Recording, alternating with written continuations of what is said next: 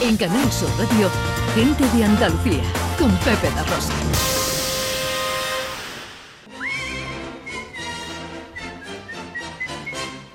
Con José Luis Ordóñez, eh, nuestro director cinematográfico, repasamos la actualidad del el mundo del cine, Ana Carvajal. Y ya tenemos fecha para el Festival de Cine Europeo en Sevilla. Tenemos fecha, que yo creo que es lo único que tenemos del Festival de Cine Europeo en Sevilla, pero algo es, hay fecha. Entonces la fecha, porque es del 24 al 29 de noviembre al final, que cuando estaba preparando esta noticia ya hablamos del Festival de Cine Europeo en Sevilla hace un par de semanas y puse la música de Expediente X porque no sabíamos qué iba a ser. Hoy he estado por poner la música de Benny Hill, pero digo, no, vamos a contenernos porque a lo mejor sale muy bien. Porque, a ver, es del 24 al 29 de noviembre eh, y va a tener el lema el festival, el festival de Cine sale a la calle y llega a los barrios.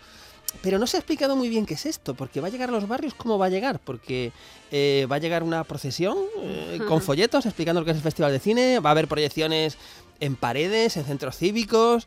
En fin, es un poco. No, se ha terminado de explicar todo esto de, de, qué va, ¿no? Y por supuesto, no hay nada de programación, no hay nada de homenajes, no se sabe. Así a nivel general, pues sí, se ha dicho, bueno, pues que va a haber un panorama andaluz eh, grande, que va a haber, eh, bueno, pues eh, grandes estrenos de películas que nos vendrán europeas en el futuro, pero todo muy, muy así, como muy general y, parece que, que están reservándose algo ahí, que a ver lo que es. Mi banda sonora Hombre, es que estamos en el Festival de Cine San Sebastián y es que ha pasado algo muy curioso. En el Festival de Cine San Sebastián hay una película, eh, una película que ha ido, que es La Tierra Prometida, que está protagonizada por Max Mikkelsen, que era el protagonista de otra ronda, la película que ha visto Ana Carvajal. Pero es que Matt Mikkelsen estuvo en la alfombra roja del Festival de Venecia con esta misma película y estuvo en la alfombra roja del Festival de Cannes con Indiana Jones y el Dial del Destino. Pero no todo a la vez, ¿no? No, todo a la vez no.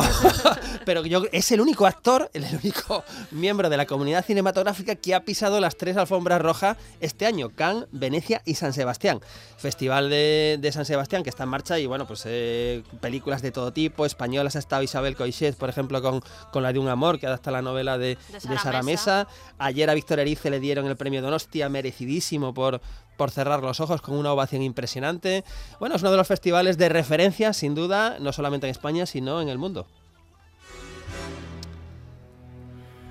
y esta es la banda sonora que me gusta a mí. Pues le gusta a José Luis Ordóñez repartir, ¿eh? Reparto, reparto, Un poquito para ti y un poquito para mí. Pues es que ya hablamos hace un par de semanas también de algo que venía surgiendo, ya como se ha acabado la huelga de, guionistas, supongo que en breve acabará la huelga de actores, eh, hay otra cosa que ha surgido que parece que Christopher Nolan, hablábamos, que estaba en conversaciones para dirigir las dos próximas películas de James Bond, Ahora lo que se ha dejado ver es que si lo hace Christopher Nolan va a ajustarse a las novelas originales de Ian Fleming. Anda. Que eso ya llevaba tiempo ya que no, volvíamos a, ese material literario. Pero ¿esto qué va a suponer? Pues va a suponer que Christopher Nolan quiere que las de James Bond tengan lugar en los años 50, que es cuando tienen lugar las novelas de James Bond, ¿no? Lo cual me parece un cambio diferente y muy interesante si le dejan hacerlo, que no sé si le van a dejar, pero un James Bond en los años 50, que es casi en la época donde surge Sean Connery, ¿no? En las primeras de Sean Connery, pues puede estar muy bien. Claro, porque eh, hablamos de que se desarrolle la escena en, los años 50. En los años 50, claro, tecnología de los años 50. Tecnología de los años 50 y recordemos que en los años 50 eh, Sean Connery fumaba mucho y bebía mucho. Recordemos que Daniel Craig no fumaba, que era un James rarísimo porque no fumaba. Y bueno, y eso eh, tiene también relación con las mujeres de la película, chicas Bond, el tratamiento. Es, que son los años 50. Si nos vamos a los años 50, supongo que vamos a ir en los 50 con todas las consecuencias. No, no nos vamos a los años 50 con la visión del año 2024, ¿no? Va a ser los años 50 con un. A ver, porque es que James Bond, lo, lo decimos ahora, es un cabroncete, ¿eh? O sea, es un asesino, no se porta bien con las mujeres, en fin, es un tipo que hace cosas muy chungas pero tiene, tiene su encanto, en fin. Bueno, es, lo que pasa, es el personaje. Bueno, bueno, interesante. Ya veremos qué pasa.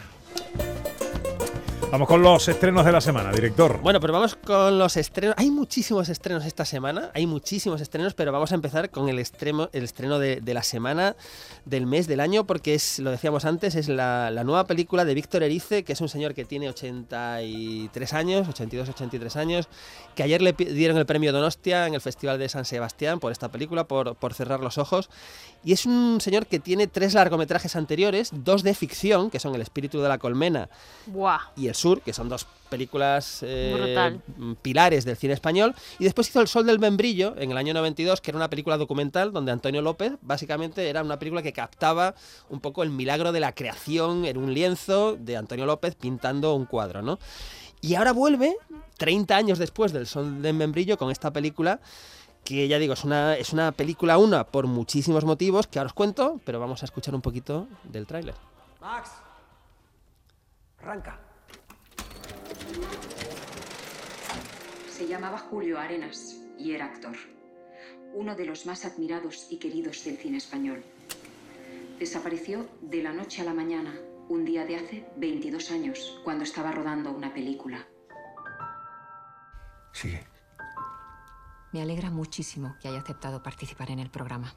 Nos costó Dios y ayuda a encontrarle. ¿Esta es Ana Torre? supimos que ya no vivía en Esta no es Ana Torre, Ah. esta es la que hace de presentadora de un programa de televisión. Eh, bueno, la película parte de un planteamiento muy interesante, que es que eh, se, está roda- se rodó una película a principios de los 90 eh, y resulta que la- al poco de empezar el rodaje su protagonista absoluto desaparece, con lo cual la película queda inacabada y ya está, y no se ha podido hacer esa película. Saltamos eh, pues 20, 25 años en el tiempo y, y vamos al punto de vista del director de esa película, que interpreta Manolo Solo, que tiene las imágenes de esa escena que grabó, esas escenas que grabó con el actor protagonista, que era José Coronado, al principio de los 90, que ha desaparecido su personaje.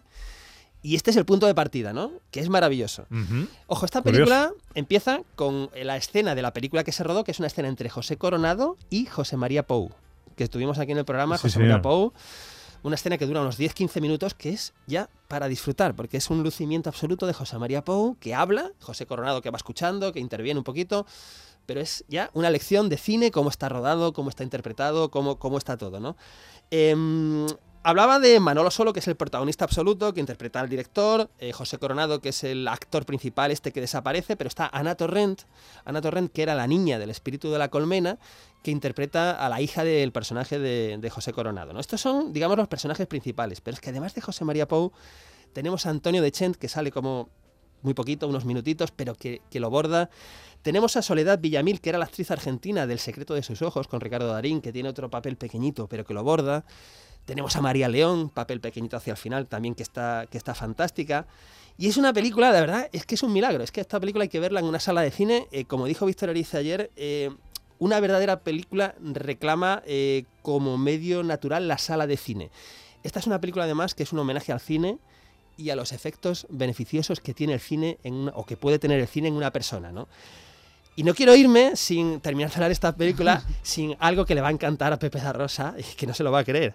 Si yo, Pepe da Rosa, te digo que hay una escena en la que sale Castel de Ferro. Sa- sale poquito, ¿no? Castel de Ferro, que es un pueblo costero de la provincia de Granada y donde vive, el, pueblo, donde vive el personaje de Manolo Solo, eh, hace referencia a él durante la película y a mitad de ella más o menos, pues, pues va a Castel de Ferro, que se ve muy bien, la playa, los eh, barcos de pescador, el perfil, el perfil del pueblo. Hay una escena en la que va Manolo Solo, a donde vive, que está, parece que es la zona del camping antiguo y tal, y se reúne de noche eh, con sus vecinos, que es una pareja joven, que van a ser padres. Está el pescador y está Manolo Solo, y hay una guitarra por medio. Si yo te pregunto qué canción cantan a la luz de la ¡Oh, luna, al aire libre, este grupo de cuatro, con el mar, el, murmullo del mar al fondo, ¿qué No. canción crees que podría ser que a ti te encanta? Eh, no sé. Canción Eh, de cine, cinematográfica, que hemos puesto aquí un millón de veces y que Canal Sur Televisión proyectó hace un par de semanas o tres. ah, no, de, de- de- de Río Bravo. El tema de Río Bravo lo canta Manolo Solo ¿Qué me con guitarra ahí. Es un homenaje a Río Bravo, a Howard Hawks, al cine. La carne, esa escena es un escenón que es carne de gallina.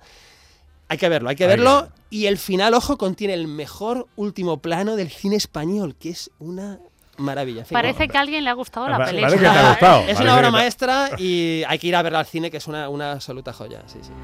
Bueno, cerrar los ojos. Se estrenó eh, cine español. Recomendación calentita, ¿eh? De José Luis Ordóñez. Pero claro, te estaba diciendo, abrevia un poco porque ahora lo que llega también, Pues también es te da en el vamos bebé. Con otra, otra joya, otra película única. En este caso es la película número 50 de Woody Allen. 50 películas como director. Después, que, que se dice pronto, 50 películas como director. Pues ayer se estrenó Golpe de Suerte. De mi primer matrimonio aprendí que la felicidad en el matrimonio no es un trabajo. No debería.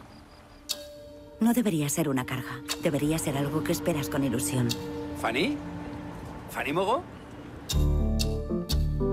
He visto a un tipo que no veía desde el instituto. ¿Cómo iba a pensar que me reconocerías? ¿Cómo no te iba a reconocer si estaba loco por ti? Gracias. No me creo que nos hayamos encontrado.